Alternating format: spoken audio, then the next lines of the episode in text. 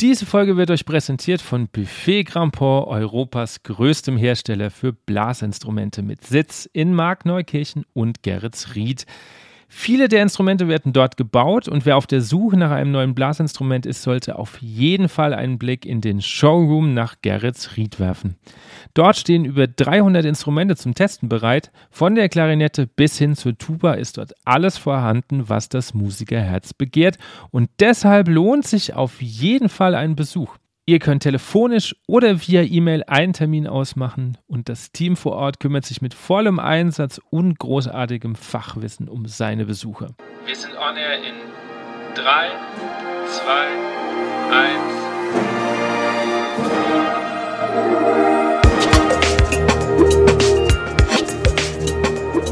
1. Herzlich willkommen bei On Air, dem Blasmusik-Podcast. Mein Name ist Andi Schreck und ich treffe mich mit Dirigenten, Komponisten, Musikern und Querdenkern aus der Welt der Blasmusik. Wir sprechen über Ansichten, neue Ideen, das Leben und natürlich Musik. Für das nahe Ende der ersten Staffel möchte ich heute noch ein ganz tolles Projekt vorstellen. Dafür habe ich mir zwei Gäste eingeladen. Sie hat neben Lehramt mit den Fächern Musik, Deutsch und Geschichte noch zusätzlich Musikvermittlung und Geragogik studiert. Abgesehen von Geige, Zauberharfe, Klavier und wie sie selbst sagt, ein wenig Ukulele, ist ihr der Gesang am allerliebsten. Er wiederum ist von der Geschäftsstelle des Nordbayerischen Musikbunds und dort auch Koordinator für Inklusions- und Seniorenarbeit. Herzlich willkommen, Annette Zanker-Belz und Gerhard Cäsar. Hallo. Hallo. Hallo. Bevor wir richtig in das Thema einsteigen, würde ich gerne mit meiner Standardfrage anfangen. Und zwar, was war das letzte Musikstück, das ihr euch bewusst angehört habt, bevor wir jetzt dieses Interview machen? Bewusst angehört. Ähm, kurz überlegen. Ein Radiotitel aus den 80ern habe ich gehört. Das habe ich heute bewusst wahrgenommen. Weißt du noch welchen? Das war ein Titel von Toto tatsächlich. Oh, cool. Äh, jetzt muss ich echt überlegen. äh, äh, cruel, genau. Cruel. Cool, ja. Ja. Annette, bei dir? Ich habe mir gestern ganz bewusst What a Wonderful World angehört von Louis Armstrong. Sehr schön. Ähm, ein Musikstück, was ich, es ist irgendwie spannend, aber es ist mir eigentlich irgendwie gerade wieder letzte Woche per Zufall so in, ins Ohr gekommen und in die Hände gefahren und ähm, ich habe jetzt eben gerade äh, so einen nächsten Teil der Ausbildung. Ähm, ja, an, der, an dem habe ich gerade gearbeitet, also für die lebenslange Musikausbildung. Und da, da irgendwie habe ich so gedacht, Frühling, na, Thema Frühling, was passt einfach da noch dazu? Und dann kam mir so in den Sinn und dann ist mir erstmal wieder so diese Schönheit dieses Stücks einfach ähm, aufgefallen. Und wie, wundervoll der Text ist, aber wie toll auch die Interpretation ist. Und ich liebe übrigens auch, äh, also auch Blasinstrumente und da ist es natürlich mit Louis Armstrong auch eine ganz, ganz tolle Sache. Das auf jeden Fall, wobei er da, glaube ich, gar nicht spielt, oder? Wenn ich es jetzt richtig im Kopf habe, singt er nur. Bei dem tatsächlich nicht, genau. Ja. Aber wenn man dann einmal angefangen hat, mal wieder was von ihm zu hören, dann auf einmal denkt man, ach, dann geht's doch das und das. Ja, ja. Das, das, das, stimmt. Das geht mir immer einmal im Jahr so, weil ich ähm, genau dieses Stück äh, in der Schule mache, äh, achte Klasse zur Filmmusik. Und dann bin ich dann auch mehr so für ein, zwei Wochen wieder in diesem Louis Armstrong-Vibe drin. Ja. Ja. Und also auch zum Beispiel eben auch spannend, äh, wenn man mal wirklich so, so, so, dass man einfach mal guckt, was macht es mit einem. Und da, da ist ja im Moment irgendwie so alle so auf, ah, das läuft nicht mhm. und Corona-Impfungen und das nicht und so. Und dann kommt so ein Musikstück und auf einmal denkt man, okay, what a wonderful world. Ich meine, ne? Ja, das stimmt. Das haben wir immer so in unseren Gedanken, wo, welchen Wolf wollen wir füttern? Ja. Ja. Annette, ich habe ganz am Anfang gesagt, du bist Geragogin. Ich bin ganz ehrlich, obwohl ich Musik studiert habe und echt viel in dem Thema zu tun habe, dieser Begriff ist mir nicht über den Weg gelaufen bisher. Was ist das? Also um es ganz einfach auszudrücken, Geragogen sind Alternspädagogen. Na, also das ist einfach so praktisch für einen, also nicht nur für den Abschnitt des, ähm, des Altseins, sondern auch ähm, das Thema das Leben auf dem Weg ins Alter zu begleiten. Also das ist so ein bisschen die Aufgabe der Geragogen und Geragogik. Ähm, das sind verschiedene also quer durch die Disziplinen sozusagen äh, verschiedene Fachrichtungen, die da zusammenkommen, eben die Pädagogik, dann aber auch ähm, Gerontopsychologie, Geriatrie, alles, was sich auch so in diesem Themenfeld äh, bewegt, auch Soziologie, einfach um da ähm, ja Menschen auch beim, beim Lernen zu unterstützen, Lernen im Alter, Bildung im Alter das, was uns auch zum Menschen macht. Außerdem satt und sauber sein. Okay. Ähm, und wo kann man sowas lernen? Also ist das ein Studium? Genau, also man kann das, ähm, also grundständig kann man es im Moment ähm, noch nicht, nicht, noch nicht studieren oder nicht mhm. studieren, aber es ist eben praktisch ähm, on top. Man kann da drin Master machen oder wie ich in ähm, CAS, ist ein Zertifikaten bei, an der PH in äh, Karlsruhe habe ich das gemacht und es gibt aber auch noch andere Hochschulen, die es eben anbieten. Und das ist eine, ja, man, man sagt schon, irgendwie ist noch ein bisschen so eine Pioniersarbeit. Ja, gibt es noch nicht so viele davon, aber ich denke, die Tendenz ist eher ähm, der Bedarf ist eher auch steigend. Das auf jeden Fall. Woran oder, oder was glaubst du, warum ist, ähm, also gibt es noch nicht so viele, weil es ist ja eigentlich ein wichtiges Thema. Mm, weil, weil es einfach auch erst in den letzten Jahren immer präsenter wurde, sowohl einfach in der wissenschaftlichen Welt als auch in der Gesellschaft, dass, dass man ja da einfach auch eine wachsende Zielgruppe hat oder einfach ganz viele Menschen älter mhm. werden, dass unsere Gesellschaft altert, wissen wir ja, demografischer Wandel und so weiter. Und dann ähm, ja, und dann so die Gedanken kamen, ja, diese, sage ich mal, 20, 30 Jahre, die man da so in der letzten, in Anführungszeichen, Lebensphase lebt, was macht man denn da eigentlich? Wie gestaltet man da mhm. sein Leben? Ja? ja? Und vielleicht auch so ein bisschen aus diesem Entwicklungsthema heraus, wo man ja einfach vor ein paar Jahren in dem Bereich ähm, ja, mit bei, bei, in der Pädagogik mit Kindern und Jugendlichen einfach gemerkt hat, okay, ach, mit 18 hört jetzt irgendwie das Lernen nicht auf, sondern man hat das einfach schon weitergesponnen, diesen roten Faden. Und das ist irgendwie so die logische Konsequenz, dass man das, dass man wirklich so den roten Faden hat von Geburt bis zum Ende des Lebens. Ähm, ja, Lernen, lebenslanges Lernen hört eben nicht, auch nicht mit 65 auf, wenn wir dann in den Ruhestand gehen. Das stimmt, das stimmt. Aber da sind halt die Angebote auch ähm, noch nicht so breit aufgestellt, glaube ich die Angebote jetzt im. Also äh, zu lernen, wenn man dann doch älter ist und vielleicht auch nicht mehr so ja, kann. Also ja, also was man eben schon sieht, das klar, sowas wie zum Beispiel, dass man eine Senioren-Uni zum Beispiel, ja, gibt es öfters mal, dass man sowas mitkriegt. Oder auch wirklich, ähm, sei es gibt ja so formelle Angebote oder informelles Lernen. Also unterscheiden wir einfach so ein bisschen, dass man dann zum Beispiel so extra Kurse hat, vielleicht wirklich so für ähm, ja, jüngere Senioren, ja, die einfach dann Zeit haben und die da wirklich noch Neues dazulernen wollen. Aber Lernen passiert ja einfach auch im Alltag, jeden Tag. Und Lernen hört eben dann auch nicht auf, wenn man vielleicht sein Zuhause nicht mehr so verlassen kann oder wenn man kognitive oder körperliche Einschränkungen hat. Ja. ja? Das ist, glaube ich, das, was einfach auch die Geragogik versucht, so ein bisschen auf den Schirm zu holen. Okay. Ich habe gelesen, du hast ja recht früh deine erste Erfahrung, wenn ich das mal so, so sagen will, ähm, in dem Bereich gemacht, beziehungsweise sehr, sehr früh dir schon Gedanken gemacht, was mit älteren Menschen passiert. Kannst du ganz kurz diese Geschichte, weil ich die echt äh, schön fand, die zu lesen, einfach nochmal für die Zuhörer ähm, erzählen? Ja, also damals, als ich so acht Jahre alt war, ich weiß nicht, ob ich mir da wirklich so richtig reflektiert, wie ich es jetzt heute tue, diese Gedanken gemacht habe. Aber im Nach, jetzt im Rückblick an, also das, was ich erlebt habe, hat es ganz bestimmt schon was in mir bewirkt und einfach mich auch auf den Weg gebracht, auf den ich jetzt bin. Und da war ich mit meinen Eltern ähm, immer wieder mal bei Mitgliedern aus der Kirchengemeinde und die, die einfach wirklich in der Pflegebedürftigkeit gelebt haben. Zum Beispiel eine Frau, an das ich mich einfach noch ganz genau erinnere, dass, an, diese, äh, an dieses Erlebnis, dass wir da zu der nach Hause gegangen sind und die lag im Pflegebett, war so im hohen Alter und konnte nicht mehr so ähm, teilnehmen, auch nicht an den Aktivitäten der Kirchengemeinde oder überhaupt des Ortes. Und da haben wir dann am Bett ähm, ja, da haben wir einfach am Bett nicht nur mit ihr gesprochen, sondern wirklich mit ihr gesungen und für sie gesungen. Und was, also zuerst mal, was ich eben erlebt habe, war so aus dieser kindlichen Perspektive, dass ich das, ähm, das das auch ein Stück weit so bedrückend fand, die Situation. Da liegt jetzt jemand im Bett und kann da, also, kann da einfach äh, kaum noch irgendwie raus oder gar nicht mehr raus. Und bei mir kamen so die Gedanken, was macht denn diese Frau den ganzen Tag lang? Ist ja nicht langweilig, ja?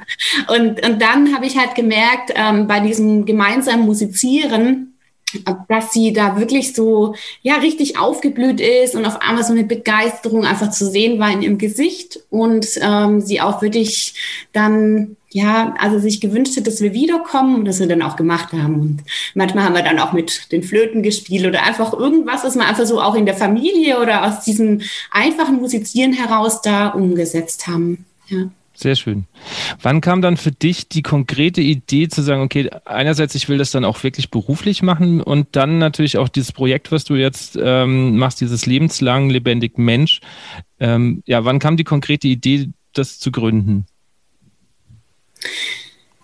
Ich habe viele Jahre ähm, ja, viele Jahre lang in Schulen Musik unterrichtet, schwerpunktmäßig. Ich habe ganz viel da im Bereich auch kulturelle Bildung gemacht. Nachher auch eben in der Musikvermittlung, in der Education, sogenannten Education gearbeitet. Und ich hatte, ähm, ich habe ganz schöne Erfahrungen gemacht, vor allem auch mit so Generationenprojekten und beim Generationenmusizieren. Und da, als wir dann zum Beispiel so hm, generationenverbindende Konzerte gemacht haben, die gestaltet haben oder auch Workshops oder auch wirklich äh, Senioren mal in die Schulklasse kamen, auch solche Sachen waren dabei. Da ist bei mir irgendwie immer mehr so der Gedanke gewachsen oder auch wieder so die Frage, hm, jetzt haben wir so viel für Kinder und Jugendliche und Familien, also es kann natürlich immer noch mehr werden, aber letztendlich ist da schon ganz viel. Aber was ist denn so mit den älteren und alten Menschen? Was gibt's denn da? Was können denn die noch machen mit Musik und Kultur? Und gerade auch dann, wenn es jetzt zum Beispiel nicht mehr so geht, dass jetzt jemand 65 oder 70 ist und im Prinzip mitten im Leben steht, aber was ist auch wirklich im hohen Alter?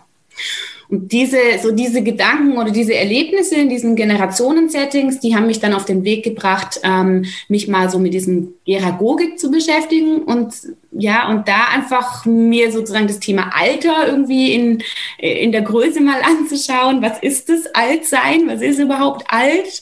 Und dann nachher die Musikgeragogik, also praktisch dann nochmal zurück zur Musik zu kommen. Mhm. Sehr schön. Gerhard, wie kommt da jetzt der Musikverband ins Spiel? Weil, also ich glaube, so von außen sieht man immer, okay, ähm, es wird ganz viel für die Jungen gemacht, Früherziehung, Bläserklassen, dann spielt man in einem ähm, Erwachsenenorchester mit und dann für die Späteinsteiger gibt es dann noch die erwachsenen Bläserklassen. Aber das setzt ja jetzt noch deutlich später an. Ja, wie habt ihr Kontakt geknüpft und was ist euer, euer Anliegen dabei? Also generell haben wir natürlich das Ziel, ich sag mal, allen Menschen äh, die kulturelle Teilhabe zu ermöglichen. Und da gehören natürlich die Alten genauso dazu wie die Jungen auch. Und ähm, wir merken, dass die Vereine bei uns, es sind immerhin 900 Vereine, die bei uns organisiert sind, mhm. viele davon haben, zeigen wirklich schon eine Offenheit für ja, für alle Menschen, egal unterschiedlichen Alters oder Herkunft, Fähigkeiten, wo, wie auch immer. Und wir haben eben gemerkt, dass es Vereine gibt bei uns, die natürlich viele Ältere in ihren Reihen haben.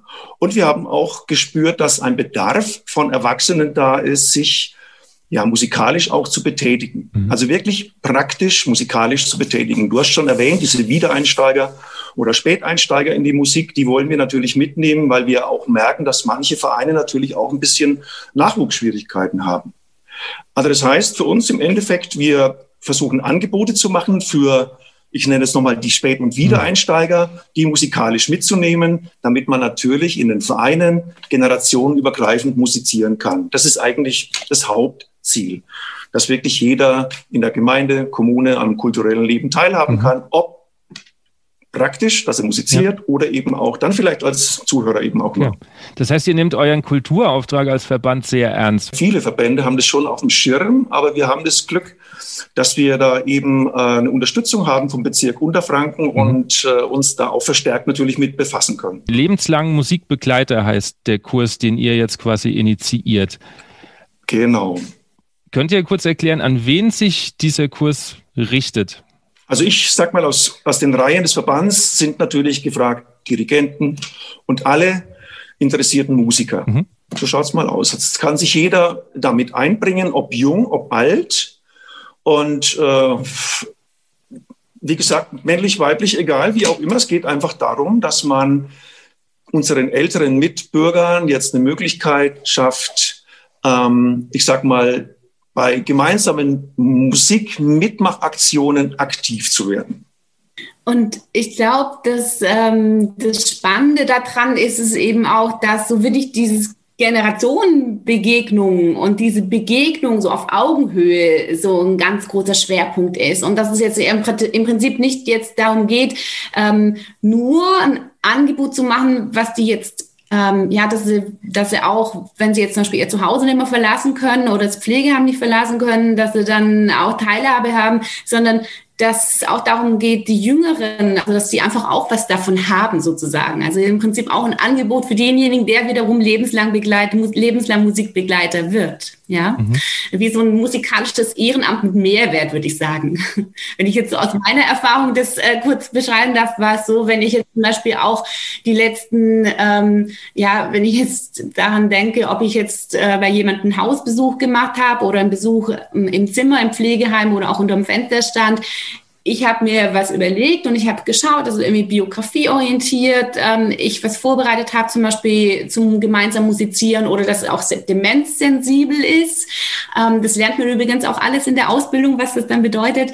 Aber dass ich dann gemerkt habe, jetzt habe ich da so meinen mein Koffer voller Ideen und so weiter. Wir gehen jetzt ins gemeinsame Musizieren oder in dieses, ja, in diese lebenslange Musikbegegnung ähm, und dann gehe ich nach Hause und ich habe halt so viel mehr, was ich dann mitnehme. Das sind halt ganz tolle Erfahrungen und Erlebnisse, Geschichten von den Senioren, aber eben auch so ganz vieles, ja, was mein Leben bereichert, so mit Blick auf das Wesentliche und ja, also ich weiß nicht, ob man es so richtig verstehen kann, aber es ist eben ganz spannend, was es mit einem macht in diesen Begegnungen. Ja, also, ja. also quasi eine Win-Win-Situation. Ich gebe nicht nur was, sondern ich bekomme eigentlich auch was für mich zurück.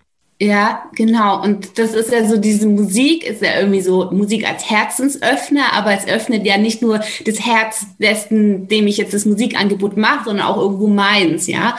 Und ähm, die, so ein Mensch jetzt im, gerade im höheren Alter, die haben ja schon ein langes Leben hinter sich. Und was man da einfach in, also das zum einen hat es eine gewisse, also die alten Menschen haben da irgendwie so eine gewisse, wie so eine Schönheit, will ich sagen, irgendwie. Also das ist wirklich eine ganz besondere Ausstrahlung. Und man weiß, die haben schon viel erlebt, Gutes und Schlechtes, Erfolgreiches, weniger Erfolgreiches und so. Und da kommt immer wieder in Gesprächen oder auch, auch mal ohne Worte, kommt es einfach rüber. Mhm. Ja, und mit mir als jüngeren Menschen würde ich sagen, seit ich mich auch so viel mit dem Thema beschäftigt habe oder überhaupt auch in dieses Musizieren mit alten Menschen gegangen bin, ähm, habe ich, glaube ich, auch für mein Leben so ein bisschen wieder mehr diesen Blick in das, was ist mir wirklich wichtig und was will ich wirklich jetzt leben? Was ist für mich mhm. jetzt der Moment?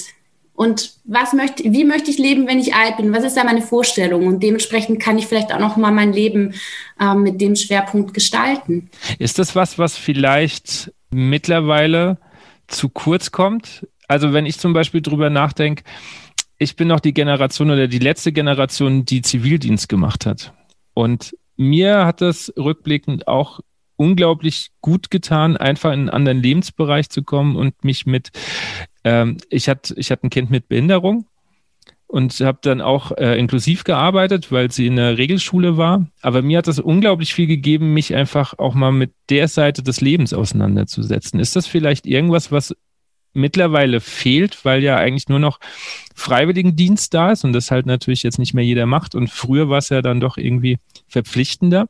Ist das irgendwas, wo man, wo ihr vielleicht sagen würdet, das spürt man auch in der Gesellschaft, dass da so ein bisschen Empathie verloren gegangen ist?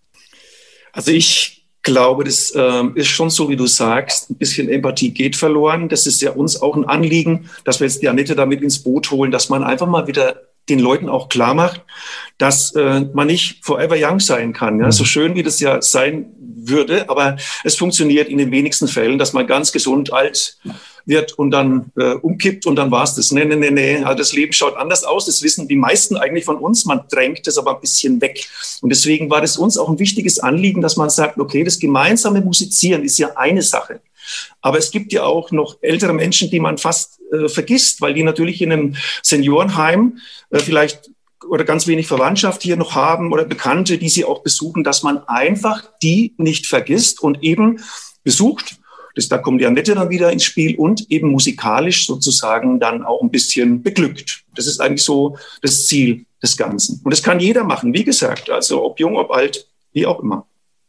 Ich glaube, das, was du gerade eben auch gesagt hast, Andi, mit dem, dass man zum Beispiel den Zivildienst nicht mehr hat, also was man auf jeden Fall sagen kann, ist, dass wir insgesamt einfach viel zu wenig Begegnungsräume haben zwischen Jung und Alt zum Beispiel. Ja. ja. und früher haben zum Beispiel noch die alten Menschen so in einer Großfamilie unter einem Dach gelebt. Die haben da, ich stelle mir immer so vor, da sitzt irgendwie so die, die hochaltige Oma im Sessel und die kriegt total viel Wuste von mhm. ihren Enkelkindern mit. Ja, und da ist es ganz normal, so wie ich es vorhin beschrieben habe, dass man da irgendwie, keine Ahnung, ein Kind oder eine Familie singt und natürlich ist die Oma irgendwie eingebunden, ja, aber dieses, das, diese Zeit ist eben vorbei.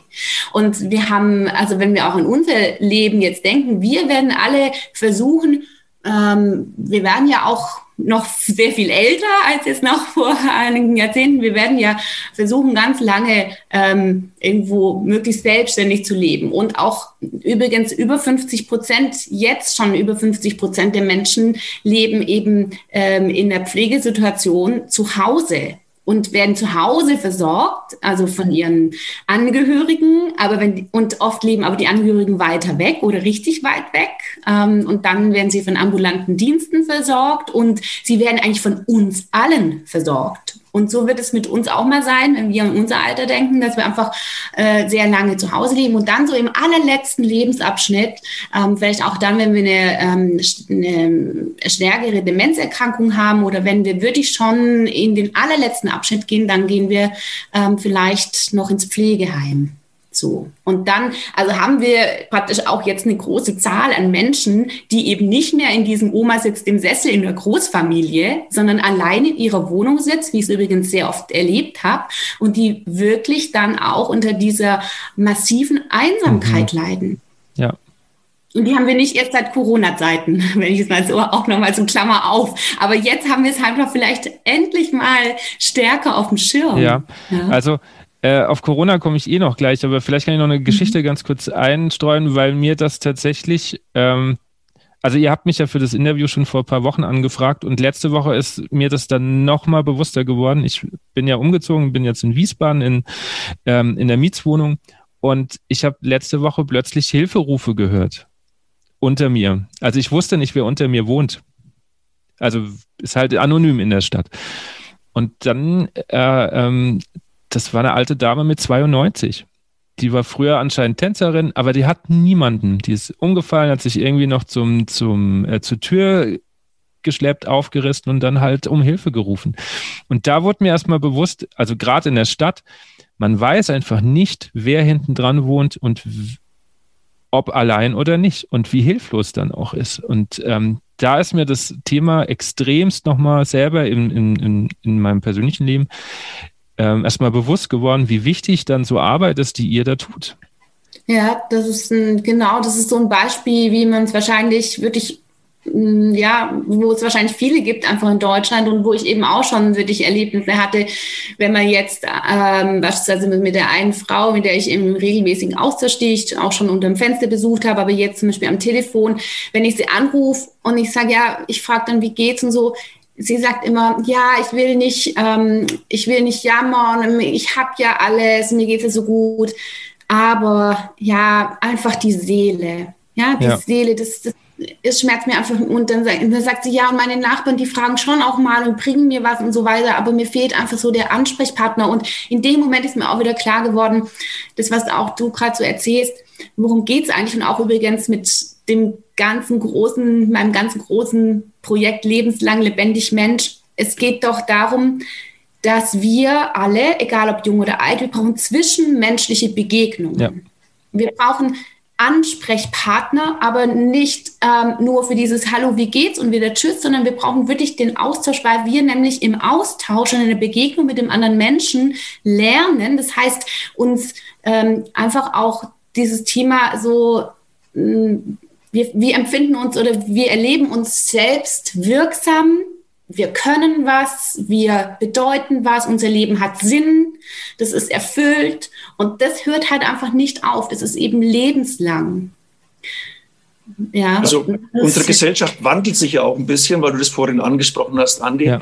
Demografischer Wandel, das sind Zahlen, ganz klar. Und die sind natürlich auch Fakt. Ja, aber ich glaube, dass in der, in der Gesellschaft eben das Verständnis einfach auch fehlt mhm. für das Alter. Also wie gesagt, ich habe das Problem hier auch mit der Seniorenarbeit, dass ich immer wieder spüre, dass hier kein Mensch als Senior eigentlich betitelt werden möchte. Und wir haben ja unsere Begrifflichkeiten hier und es ist echt enorm schwer. Und ich habe mal eine Seniorenbeauftragte gehabt, ich, die hat zu mir gesagt, ich bin jetzt 64 und ich, ich sage immer, ich bin jetzt Seniorin und ich fühle mich so wohl, dass ich Seniorin bin. Ich bin in einem Top-Zustand, ich bin gesund und alles ist gut, aber trotzdem bin ich jetzt so alt. Das heißt, ich bin jetzt eine Seniorin. Und warum darf ich das nicht sagen dürfen? Ja. Also die hat echt richtig äh, davon, die hat gesagt, das ist unglaublich. Also sie ist so enttäuscht, mhm. ja, dass er das nicht sagen darf. Ja. Schwingt, so weit sind wir schon. Ne? Schwingt bei dem Wort Sen Senioren vielleicht auch immer so was wie Gebrechlichkeit mit und deswegen will man das nicht benutzen? Ja, ich glaube, das ist die Angst vor dem Altwerden. Also ich muss sagen, ich kenne aber ein, ich kenn einige Senioren, die auch sagen, ich bin Seniorin, ich bin Senior, also die das sehr bewusst in, in Wort nehmen. Und mhm. also das ist übrigens auch so ein Thema, mit dem sich Geragogen auseinandersetzen, so unser Altersbild in der Gesellschaft. Ja, also wir kennen ja eigentlich so ein bisschen zwei Altersbilder, würde ich mal sagen. Ähm, es bricht so langsam ein kleines bisschen mehr auf und das sind eben solche Initiativen, auch unsere ist da eben auch, äh, die wollen auch dazu beitragen. Wir haben aber äh, zwei Altersbilder entwickelt. Zum einen so dieses, ähm, die ähm, wie soll ich sagen, Silver Ager und die äh, Best Ager, ja, die jetzt mit 65, die gehen in den Ruhestand, schnappen sich alle ihr Geld, machen eine Kreuzfahrt oder machen Motorradführerschein und so. Also diese Nummer, ja. Mhm. Und dann haben wir noch das andere Altersbild, das ist einfach die braun, grau angezogene Oma, die ähm, am gebrechlichen Stock ähm, in, die, in der Straße mhm. läuft, so, ja. Und diese zwei, das ist ganz fest in unseren Köpfen, unsere Gesellschaft. Die Werbung hat natürlich ganz viel dazu beigetragen, aber auch all unsere ähm, irgendwie Glaubenssätze, was wir alles so halt rumschwirren haben. Und das ist ja auch so, wie jetzt der Gerhard sagt, da geht es eben auch darum, dass wir schauen, wir Menschen sind jetzt so verschieden und je älter wir werden, übrigens, desto, desto verschiedener sind wir irgendwie, weil wir haben jetzt alle verschiedene Erfahrungen in unserem Leben und die werden immer mhm. mehr. Also geht es auch darum zu schauen, ähm, dass wir nicht jetzt äh, so in Schubladen denken irgendwie, äh, im Schubladendenken drin sind. Und dass wir sagen, das ist eben genauso, also wenn wir jetzt zum Beispiel mit 65, sagen wir mal, oder mit 67 gehen wir aus dem Berufsleben, vielleicht äh, steigen wir da aus und dann haben wir, wenn wir 90 werden, müssen wir mal überlegen, wie viele Jahre das noch sind. Und innerhalb von diesen ganzen Jahren, 20, 30 Jahren, die wir im, im Alter leben, als Senioren sozusagen, da haben wir noch ähm, vielleicht also da haben wir 20, 30 Prozent nochmal Persönlichkeitsentwicklung. Mhm. Also eine riesige Entwicklung. Und deshalb ist jetzt, man kann nicht irgendwie ähm, 70-Jährigen mit einem 90-Jährigen vergleichen. So. Ja. ja.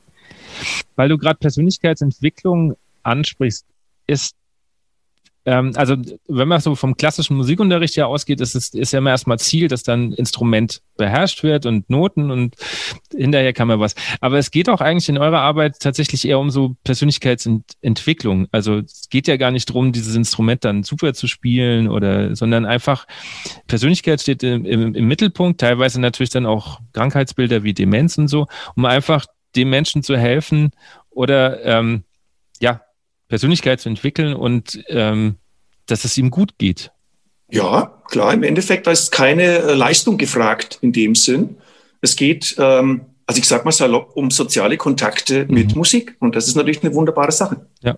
Wobei ich, also ich glaube, mir wäre es auch ganz lieb, wenn wir ganz allgemein in der ganzen musikalischen, ähm, im ganzen musikalischen Arbeit so ein Stück weit auch vielleicht mal ich will nicht sagen, ganz, also wegkommen, aber dass wir vielleicht weniger diesen Leistungsgedanken in den Vordergrund stellen, sondern einfach mehr würde ich dieses Erlebnis des Musizierens. Was macht es mit mir? Was macht es in Gemeinschaft mit anderen? Mhm. Ähm, und das ist ja schon, also auch ohne Leistungserbringung ist es doch mega, was das mit uns macht. Ja. ja? Und also jeder, der das schon selbst erleben durfte, der, der kann es ja irgendwie, der, der ist der Zeuge von dem, was ich sage. Und wenn wir jetzt wirklich sagen, es geht darum, dass, also auch eine Organisation oder die Gesellschaft, es, es geht ja nicht um das System, sondern wir Menschen gestalten diese Systeme. Und wenn es uns gut geht und im Miteinander gut geht und die Beziehungen gestärkt sind und so, dann wird es automatisch einfach eine bessere Welt sozusagen. Und das ist, glaube ich, der Gedanke, der mir auch ein Anliegen wäre, dass wir den quer durch jedes Lebensalter ähm, würde ich auch ein Stück weit dem Betonung geben. Ja, ja, Da, da bin ich voll und ganz bei dir. Und das ist so mein Problem, was ich auch mit dem System Schule zum Beispiel habe. Also gerade Musik in äh, oder also Musik in der Schule, ganz großes Thema. Ich will eigentlich keine Noten geben, weil das nicht im Mittelpunkt stehen sollte, wie jemand oder wie gut jemand singen, spielen kann. Okay, bei uns ist das ein bisschen praktischer angelegt, aber selbst da versuchen wir, weil wir uns einig sind, nicht auf das Können, sondern mehr auf die Bereitschaft natürlich, aber wirklich übers Erleben zu gehen und zu sagen, okay, was macht das dann mit euch oder mit euch als Gruppe? Und da fängt es ja schon an. Also wir, wir kriegen das ja als Kinder in der Schule schon irgendwie so ein, eingebläut, dass Musik ja irgendwas mit Leistung zu tun haben muss. Und das ist es einfach nicht. Das ist ein Problem, sehe ich auch so. Ich habe ähm, selbst sehr viele Schüler unterrichtet, auch Erwachsene schon unterrichtet, habe selbst 18 Jahre im Lehramt gearbeitet, kenne das wirklich von der Pike auf, da bin ich ganz bei dir, Andi, mit dieser Notengebung. Das ist echt eine ganz heikle Geschichte. Und äh, Musik ist nur, nicht nur Spaß, sondern das ist eigentlich Erleben, sage ich mal. Wir haben eine Spaßgesellschaft, heißt es immer, aber es geht eigentlich um das Erlebnis genau. Musik. Und das wäre wunderbar. Vielleicht eine ganz kurze Geschichte von mir noch. Ich hoffe, die Zeit haben wir noch. Auf jeden Fall. Ähm, ich habe äh, meine Stelle angetreten hier beim Nordbayerischen Musikbund und dachte mir so, jetzt geht es um Seniorenarbeit, jetzt gucke ich mir doch mal an, wie das in der Praxis ausschaut und habe eine Probe besucht vom Seniorenblasorchester des Nordbayerischen Musikbundes in Hammelburg in der Akademie. Mhm. Ich habe Kontakt mit dem Dirigenten aufgenommen und habe gefragt, ob ich mal vorbeikommen darf. Sagte, ja klar, komm doch mal vorbei. Dann habe ich gesagt, soll ich irgendwie ein Instrument mitbringen? Ich bin Klarinettist, Saxophonist. Nee, brauchst du nicht. Es sind so viele Musiker, kein Ding. Und da dachte ich mir, okay, jetzt fährst du hin. Aber ach komm, ich pack die Klarinette mal ein. Bin da hingefahren und dann habe ich mich kurz vorgestellt und dann haben die gesagt, spielst du ein Instrument? Habe ich gesagt, ja, ich spiele Klarinette. Mensch, da fehlen heute zwei. Komm, setz dich doch mit rein. So, dann habe ich mich also direkt in das Orchester, in die zweite Reihe da reingesetzt und habe mit denen gespielt. Und in der Pause habe ich mit dem Klarinettisten neben mir kurz gesprochen. Und zwar war das ein Hammelburger. Der war 81 Jahre alt, hat richtig toll Klarinette gespielt. Und dann habe ich gesagt, sag mal, was ist deine Intention hier bei dem Seniorenblasorchester? Und dann hat er gesagt, weißt du was, bevor ich zu Hause sitze, auf dem Sofa mit meiner Frau vielleicht noch Streit wegen Fernsehprogramm kriege, ja, dann gehe ich hier zu der Probe, gehe überglücklich nach Hause und so äh, habe ich meinen Abend richtig genossen. Das war so die Aussage von einem 81-jährigen Klarinettisten. Ich war echt geflasht. Ja, und, und genau um sowas geht's ja. Genau um sowas genau. es ja. Genau. Ja, das ist auch ganz cool, äh, das Beispiel eigentlich so für das Thema, also wenn wir jetzt auch gerade vorhin über Leistung geredet haben und dass bei uns einfach beim Musizieren ja so dieses Erlebnis im Vordergrund stehen, so ist es ja nicht so, dass es jetzt, dass wir jetzt im luftleeren Raum unterwegs wären, sondern es gibt ja ganz viel aus der ähm, Neurowissenschaft, aus der Musikpsychologie, aus der Medizin und so weiter, die diese Sachen ja unterstützt mittlerweile. Ja, wir haben ja ganz viele Erkenntnisse, dass wir wissen zum Beispiel das, was du jetzt du gerade eben erzählt hast, Gerhard, mit dem, der Mensch ist ja in Bewegung. Das hat er was mit dem gemacht, also tatsächlich mit dem Gehirn auch, in dem Moment, wo er musiziert hat und dann, also man weiß ja auch, was das eben für ähm, Hormone ausschüttet, zum Beispiel in so einer gemeinsamen Probe und so weiter.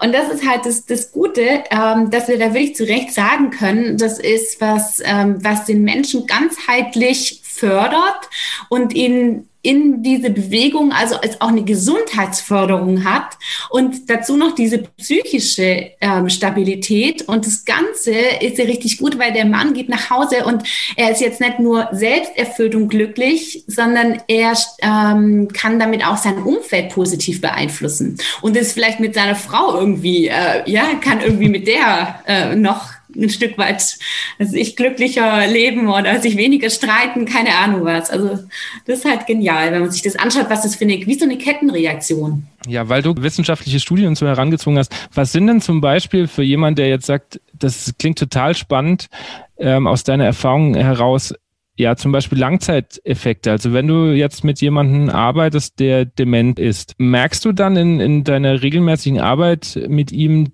so von Woche zu Woche oder ich weiß nicht, in welchem Turnus du dann arbeitest, dass der einen anderen Bezug zu dir bekommt? Also spürst du das? Also ähm, zu mir, auf, ich denke, Mm, da ist eben auch schon so dieses Musizieren miteinander, das ist also wie so eine Brücke. Ja, mhm. und bei dem Musizieren, und wenn ich es dann eben schaffe, vielleicht über diese Biografieorientierung, kann ich gleich noch, noch mal was dazu sagen, also ja. diesen, diesen Bezug irgendwie herzustellen, dann, ähm, also ich begebe mich auf die Ebene des Menschen. Das ist auch das einfach jetzt mit Menschen mit einer Demenzerkrankung, sie da würde ich auch da abzuholen, wo sie irgendwo stehen. Ja, und einfach auch in der Art und Weise, wie ich kommuniziere. Und das ist, ähm, das ist da das, wo ich sagen würde, das merke ich, ja, dass da einfach schnell diese Verbindung hergestellt werden kann. Und insgesamt muss ich ja sagen, eine Demenzerkrankung ist ja nicht, ähm, wiederherrscht, also man kann eine Demenzerkrankung mhm. nicht rückgängig machen. Das ist ja, ne, das schreitet ja fort. Aber was man halt eben auch über die Musik ähm, was man da machen kann und was eben auch ja wissenschaftlich ähm, untersucht wurde, ist eben so dieses Thema, dass mh, hm, in dem Langzeitgedächtnis, also wenn wir in unserem Leben wenn wir ähm, zum Beispiel musizieren oder Musik hören und das verknüpfen wir jetzt zum Beispiel mit einem Ereignis in unserem Leben, mit einem Posit beispielsweise jetzt eine Hochzeit oder so, ja, Hochzeitstanz und dann ist dieses Lied so ganz fest mit diesem Ereignis verknüpft und das speichern wir eben ab dann mit der Zeit in unserem Langzeitgedächtnis und das was ist was, was man dann bei einem Menschen mit Demenzerkrankung einfach wieder wecken kann, diese Erinnerung. Und das bedeutet in dem Moment, dass dieser Mensch mh, hm, dieser Mensch so, so ein Erlebnis bekommt von, das bin ich. Also es ist ein Stück seiner Identität.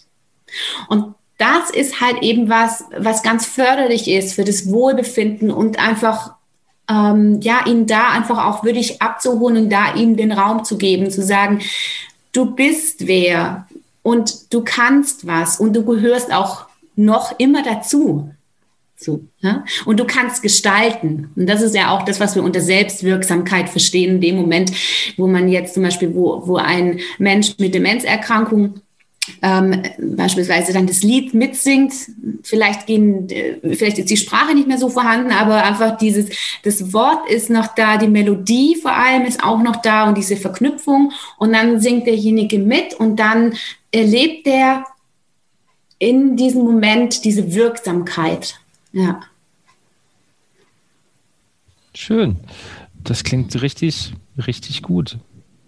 Ja, ich denke, das ist doch, das ist ja eben was, ähm, was so gut ist, dass ich mir wünsche, dass wir das einfach, ähm, ja, dass wir das einfach wirklich so auch drin haben. Also, mhm. dass nicht nur jetzt Musiktherapeuten oder Musikpädagogen oder so das, das Leben, sondern dass wir alle äh, das wissen und das einfach auch dann anwenden können.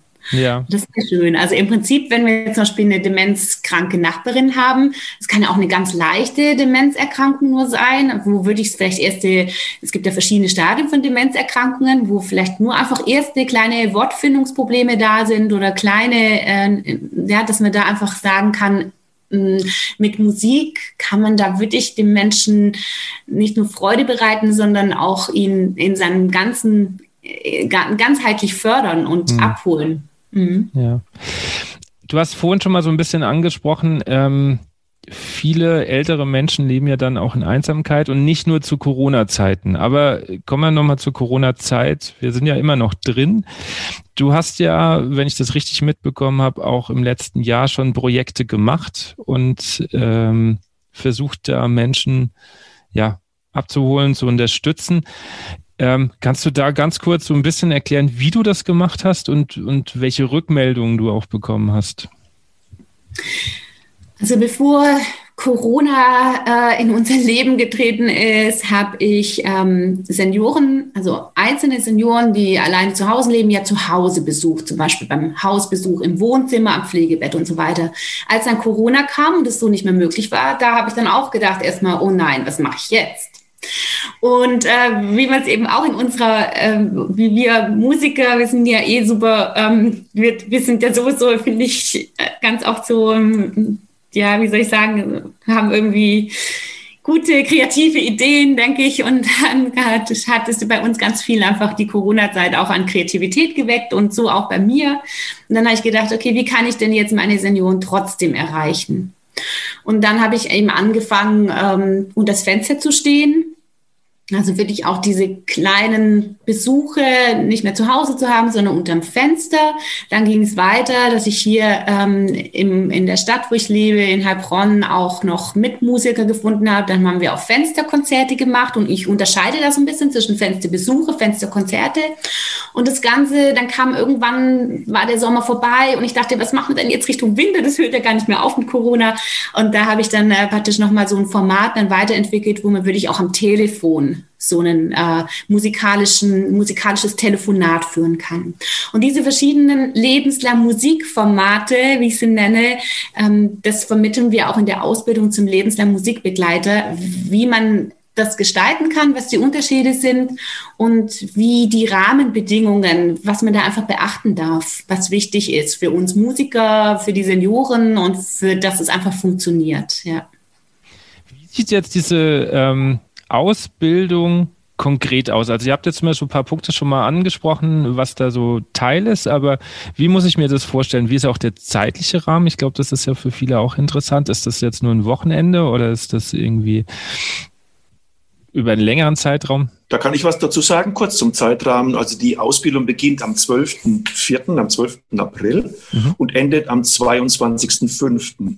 Und da gibt es drei Module und die sind natürlich auf die Wochenenden so ein bisschen verteilt. Es gibt auch mal während der Woche Abend mhm. ähm, ein, also ein Online-Seminar und natürlich gibt es dann auch eben Teile während der Woche, an einem Abend oder eben mal konzentriert auf dem Wochenende. Und am, im Mai, am 22.05. ist dann nochmal so eine Abschlussveranstaltung in Präsenzform. Also das ist im Endeffekt, da kann aber die okay. Annette mehr dazu sagen. So ist das geplant auf jeden Fall.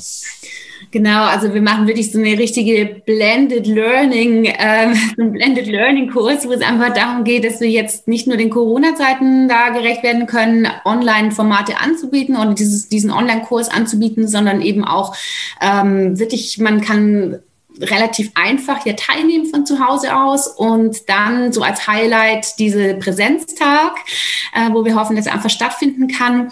Und ähm, ich habe die Ausbildung zum lebenslangen Musikbegleiter so konzipiert, dass man wirklich komplett ohne Vorwissen teilnehmen kann. Also die Voraussetzung ist, dass man, ähm, dass man musikbegeistert ist, dass man sich vorstellen kann, ein musikalisches Ehrenamt zu machen und auch hochaltige Senioren zu Hause zu besuchen oder im Pfle Zimmer auf dem Pflegeheim und dass man sich eben vorstellen kann, in dieser Einzelbegegnung das zu machen und da Musikangebote zu machen, zum Beispiel solche Formate, von denen ich jetzt schon erzählt habe und dass man einfach Lust drauf hat, ähm, Neues zu lernen und in Austausch zu gehen mit den anderen. Und auch die Online-Formate werden halt total interaktiv sein oder die sind ganz interaktiv. Also da ist man auch mit den anderen Teilnehmern im Austausch. Wir machen auch bei den Online, ähm, in den Online-Teilen machen wir auch ganz viel Praktisches. Also man kann sogar äh, vor dem Bildschirm in Zoom irgendwie sitzen und miteinander was mit Bewegung machen oder singen und so weiter. Genau. Und dann beim äh, Präsenztag können wir das natürlich noch vertiefen. Also ich muss jetzt nicht perfekt singen können oder sowas, um da jetzt teil, teilnehmen zu dürfen. Nee, überhaupt nicht. Das ist ja genau auch wieder so dieser Ansatz von diesem ähm, leistungsfreier Raum. Ja, also auch ich als lebenslang Musikbegleiter stehe nicht irgendwie unter diesem Leistungsdruck oder Leistungsgedanke, sondern ich glaube, das Wichtigste ist echt so diese Begeisterung zu haben für dieses Thema. Also erstmal für Musik, dann aber auch so ähm, mit alten Menschen ähm, würde ich sich da zu treffen oder da auch äh, was umzusetzen und ähm, und dann gerade mit dem Singen, also in der Ausbildung ist eben auch so, dass wir wirklich auch mal miteinander beispielsweise mhm. eine kleine Stimmbildung machen oder man bekommt eben auch ganz viel Tipps und Inhalte und Ideen an die Hand für sich selbst. Und das ist halt das Geniale eigentlich an so einem Thema, dass es nicht nur darum geht, äh, mit anderen was zu tun, sondern auch für sich selbst was zu tun. Das klingt richtig gut. Ist geplant, dass, wenn das gut angenommen wird, dass es dann auch nochmal weitere Seminare gibt, die dann so ein bisschen aufbauen, um da noch ein bisschen tiefer reinzukommen? Selbstverständlich. Also wir hoffen auf viele Teilnehmer, allerdings begrenzt mhm. auf 20 äh, jetzt beim ersten Mal und es wird wahrscheinlich beim nächsten Mal auch so sein. Und äh, wir versuchen übrigens auch die äh, Mitglieder von ASM und vom MON, also von den anderen mhm. Musikverbänden mitzunehmen. Und äh, von daher denke ich mal und hoffe natürlich, dass da im Anschluss auch noch weitere Seminare folgen. Ich gehe davon aus. Darf ich dazu kurz ein was sagen? Genau.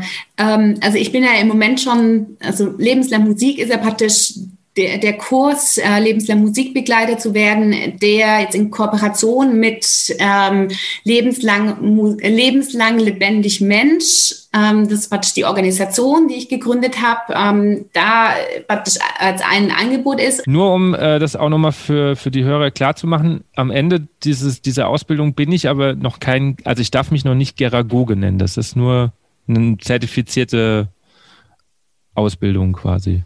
Ja, so schaut aus, genau. Musikpädagogik, wie gesagt, ist eine zweijährige Ausbildung. Berichte ich mich, wenn ich da falsch liege, Ich glaube, über zwei Jahre. Ne?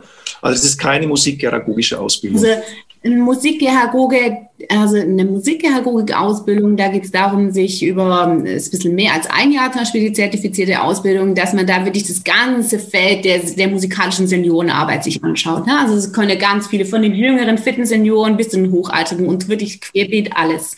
Und das ist eine berufliche Ausbildung. Und wir bieten in der lebenslangen Musikbegleiterausbildung ein, äh, eine Ausbildung für ein musikalisches Ehrenamt an ähm, wo es darum geht, wirklich in dieser Einzelbegleitung punktuell musikalisch mit Senioren zu arbeiten oder denen Musikangebote zu machen. Und das ist also sehr eingegrenzt auf der einen Seite, aber natürlich, wir verwenden eben ähm, sozusagen musikpädagogische, musikpädagogische Methoden, ja, die, die halt einfach nützlich sind für so eine Arbeit ähm, und für, für solche Angebote.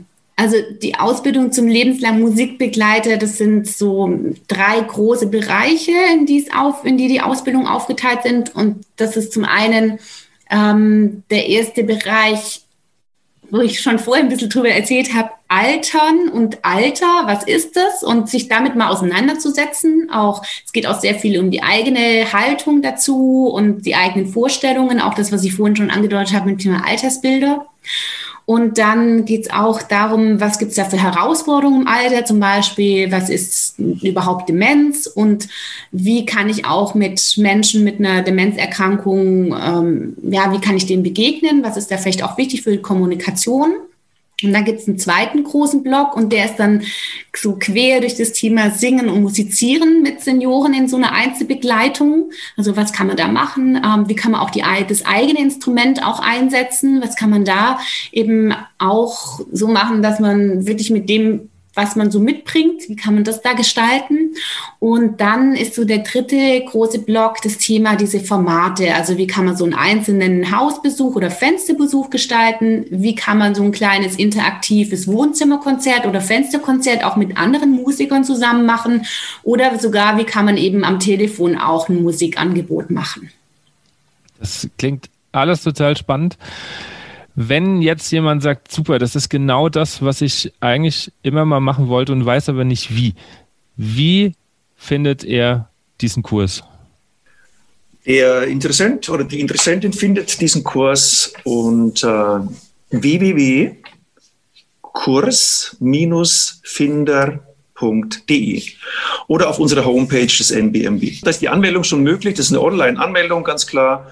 Und die Ausschreibung, die wird jetzt in der Woche, die ist heute schon möglich und die Ausschreibung wird in den nächsten Tagen dann nochmal komplett mit allen Informationen gefüllt dort auch zu finden sein. Und wer noch mehr erfahren möchte über die Vision und über was ist überhaupt dieses lebenslang lebendig Mensch, äh, der kann ja zum Beispiel mal sich äh, einfach auf die Seite www.lebenslang-mensch.de begeben und da mal ein bisschen stöbern. Sehr gut ich stelle ja normalerweise mehr immer die Dirigenten oder Menschen vor und weniger so ein Projekt. Deswegen würde ich gerne ähm, trotzdem meine Schnellfragerunde am Ende machen und äh, euch als Menschen noch so ein bisschen ins Zentrum rücken. Das sind meistens entweder oder Fragen und ihr sollt relativ schnell, ohne nachzudenken, antworten, wofür ihr euch entscheiden würdet. Also die erste Frage. Kammermusik oder Orchester? Orchester. das ist schwierig. Kammermusik. Okay. Rhythmus oder Melodie? Rhythmus. Melodie. Instrument oder Tanz? Instrument.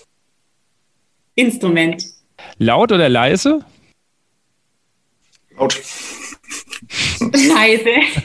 laut, leise. Laut, laut leise, okay. ähm, okay, dann noch, ähm, gibt es, das muss gar nicht mal speziell zu dem Thema sein, darf aber natürlich gerne, gibt es äh, irgendein Buch oder irgendein Film, wo ihr sagt, das sollte man mal gelesen haben, den muss man mal geschaut haben? Jenseits der Stille finde ich als Film sehr, sehr interessant. Okay. Mary Poppins. okay. Gibt es noch ein Buch, wo ihr sagt, das muss man mal gelesen haben oder äh, eher nicht? Vielleicht die Bibel in Auszügen? Ja, warum nicht? Ja, nee, aber es gibt, da gibt so viel tolle Literatur, nee. Okay. Ja. Gibt es noch Aufnahmen oder irgendein Musikstück, wo ihr sagt, das muss man mal gehört haben? Also wir haben ja am Anfang schon so, was ihr gerade gehört habt. Gibt es irgendwas, wo ihr sagt, da muss jeder mal reingehört haben? Gut, ich ähm, bin ja eigentlich so im Pop- und Rockbereich auch ein bisschen unterwegs, aber was mir klassisch sehr gut gefällt, ist, ähm, wir, wir, sagen die Musiker immer, ähm, Schilder einer Baustelle, Bilder einer Ausstellung. Bilder einer Ausstellung. ja. Und du hättest auch Rock-Pop nennen dürfen, also so ist nicht. Hm, und ich würde sagen, ähm, mal ganz ohne irgendwie jetzt äh, nochmal ganz begrenzt, aber ich denke, eine Mozart-Oper ist schon was, was ich sehr okay. bewegend finde. Ja. Sehr gut. Was sind eure persönlichen Wünsche für die Zukunft und die Wünsche an die ja, Blasmusikszene?